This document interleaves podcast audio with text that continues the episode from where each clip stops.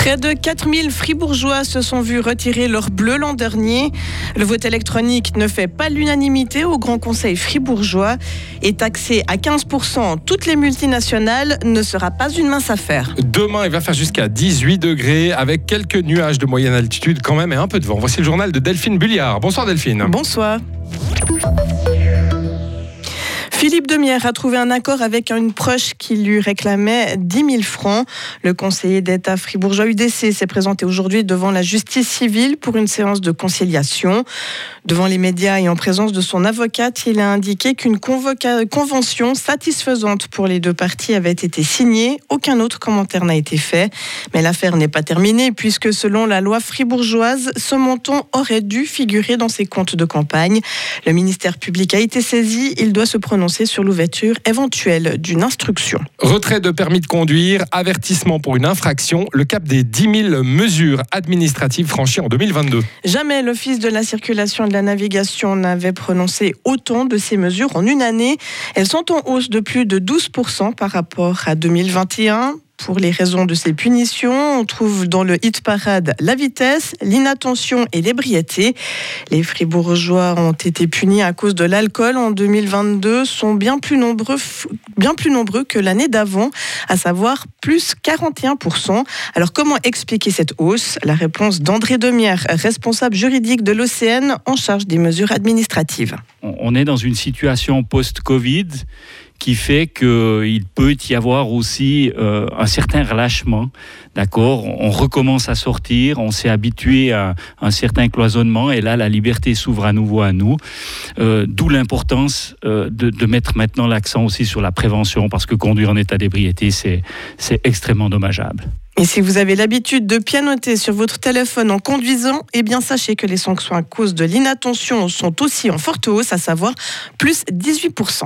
Le vote électronique est un risque pour la démocratie. Ce sont les mots d'un député fribourgeois qui souhaitait ce matin que l'utilisation du vote électronique soit retirée de la loi sur l'exercice des droits politiques. Selon Bruno Marmier, en votant à distance, il y a le risque que la population remette en doute les résultats et ce n'est pas le but. Et cela ne permettra pas non plus de faire augmenter le taux de participation aux différents scrutins, toujours d'après lui. Bruno Marmier est député vert. Celui qui ne vote pas aujourd'hui ne votera pas plus demain. Je crois que c'est une illusion de croire que ça va changer les choses. Il est très facile en Suisse de voter. J'ai habité longtemps à l'étranger. Je peux vous dire c'est beaucoup plus facile en Suisse de voter. Celui qui dit que parce qu'il n'arrive pas à mettre un timbre sur une enveloppe, euh, il ne peut pas voter, ça n'est pas réaliste de croire que le vote électronique va fondamentalement changer les choses.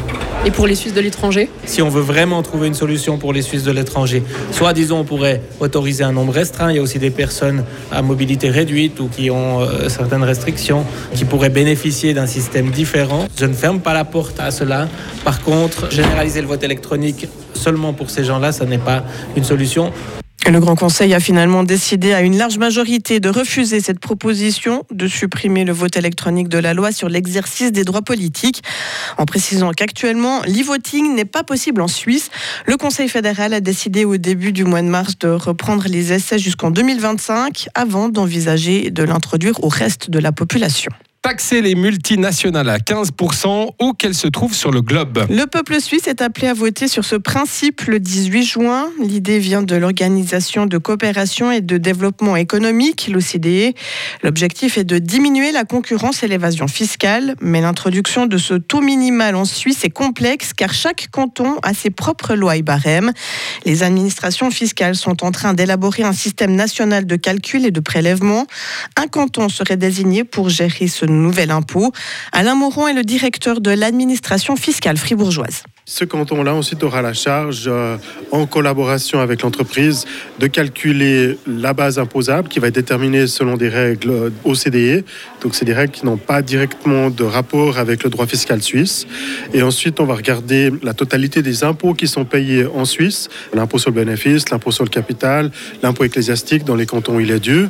On va additionner tout ça. Et puis ensuite, il s'agira de faire un petit ratio relativement simple. Hein. C'est le montant total des impôts payés divisé par la base imposable calculé selon ces règles OCDE. Et si on est en dessous de 15%, il y a un impôt complémentaire qui se mettrait en marche pour arriver à ce 15%.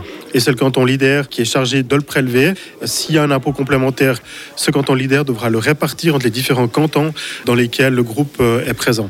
Le revenu de ce nouvel impôt sur les multinationales sera redistribué aux trois quarts au canton et un quart à la Confédération. Si le peuple dit oui, la Suisse rejoindra les 140 autres pays qui introduiront cette taxe dès l'année prochaine. Les Verts n'ont plus le vent en poupe.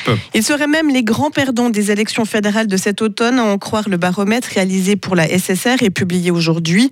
À huit mois du scrutin, les écologistes perdent 2,5 points par rapport à 2019. Pour les autres partis, c'est le statu quo ou presque, avec l'UDC et le PS qui progressent légèrement, alors que le PLR, le Centre et les Verts libéraux campent sur leur position. Et puis l'Ukraine aura besoin de 411 milliards de dollars pour sa reconstruction. C'est le bilan tiré après la première année du conflit provoqué par l'invasion russe. Cette estimation est celle de la Banque mondiale, de l'ONU, de l'Union européenne et du gouvernement ukrainien. Alors que les combats se poursuivent, ces acteurs anticipent un besoin immédiat de 14 milliards de dollars dès cette année afin de réaliser les investissements critiques et prioritaires permettant de démarrer la reconstruction. Retrouvez toute l'info sur frappe et frappe.ch.